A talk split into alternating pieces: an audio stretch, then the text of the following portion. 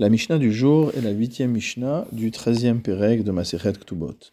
Hamotzi shtachov al chavero, celui qui présente à son prochain un acte de reconnaissance de dette, c'est-à-dire qu'il vient lui réclamer le remboursement du prêt qu'il lui avait accordé, vahala hotzi, et que en réaction, l'emprunteur lui fait valoir chez Macharlo et Asade, qu'il vient de lui acheter un champ.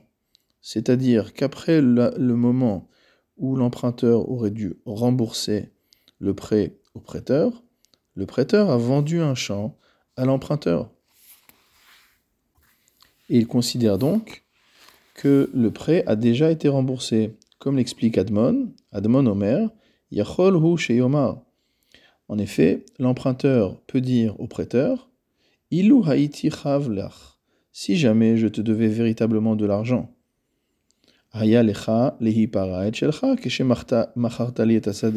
Tu aurais dû récupérer ton argent lorsque tu m'as vendu le champ. En effet, étant donné que la vente du champ a eu lieu après la date à laquelle l'emprunteur aurait dû rembourser le prêt, au moment où le prêteur a vendu le champ à l'emprunteur, il aurait dû en profiter pour récupérer l'argent du prêt et, par exemple, mettre comme condition de la vente le fait de récupérer l'argent du prêt. S'il ne l'a pas fait, s'il n'a pas du tout parlé du remboursement du prêt au moment où il a vendu le champ à l'emprunteur, c'est que ce prêt était déjà remboursé. Les Chachamim ne sont pas d'accord avec le raisonnement de Admon. Chachamim omrim, les Chachamim pensent quant à eux, Zehaya au contraire, que le prêteur a agi avec intelligence en vendant le champ à l'emprunteur sans réclamer le remboursement de son prêt, parce que maintenant, il va pouvoir saisir le terrain qui vient de lui vendre et l'utiliser comme mashkon, l'utiliser comme garantie, jusqu'à ce que l'emprunteur rembourse sa dette. Le Barthénora explique que l'emprunteur, jusqu'à maintenant, cachait ses objets meubles de manière à ce qu'on ne puisse rien lui saisir comme mashkon, comme garantie, le temps qu'il rembourse son prêt. Et donc, l'emprunteur était dans une situation où il ne remboursait pas le prêt et où le prêteur n'avait aucun moyen de faire pression sur lui ni de récupérer son argent. Donc le prêteur a été intelligent, il a vendu un terrain à l'emprunteur, maintenant l'emprunteur dispose d'un bien et le prêteur va pouvoir venir et saisir ce bien pour obtenir le remboursement de son prêt. Le Barthénora précise ou Beatra, dans un endroit, dans les endroits où on paye d'abord le prix du terrain et qu'ensuite on écrit l'acte de vente, Koule alma tout le monde est d'accord,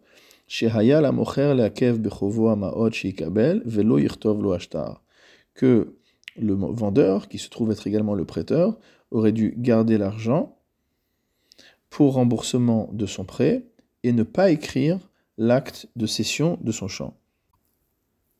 Vekevan Sheketavo, et donc à partir du moment où il a reçu l'argent et qu'ensuite il a écrit l'acte de cession, il a prouvé chez que l'emprunteur ne lui doit plus rien. Qui Alors dans quel cas il y a une discussion? Beatra Dans les endroits où on rédige d'abord l'acte de vente et ensuite a lieu le versement du paiement.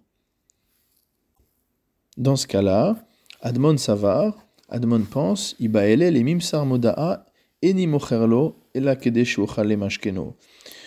Le vendeur, le prêteur, aurait dû faire une déclaration préalable, aurait dû annoncer que la seule raison pour laquelle il vendait le champ, c'est de pouvoir ensuite le saisir pour pouvoir obtenir le remboursement de son prêt. Vachachamim omrim, tandis que les chachamim pensent, lo masar moda'a la raison pour laquelle le prêteur, qui est le vendeur, n'a pas fait d'annonce au Beddin selon laquelle il vendait son champ uniquement pour récupérer son argent, c'était de peur que l'acheteur, qui est l'emprunteur, finisse par entendre cette moda'a, cette prévention qui a été faite auprès du Beddin, et qui finalement il décide de ne pas acheter le champ. La va comme les chachamim.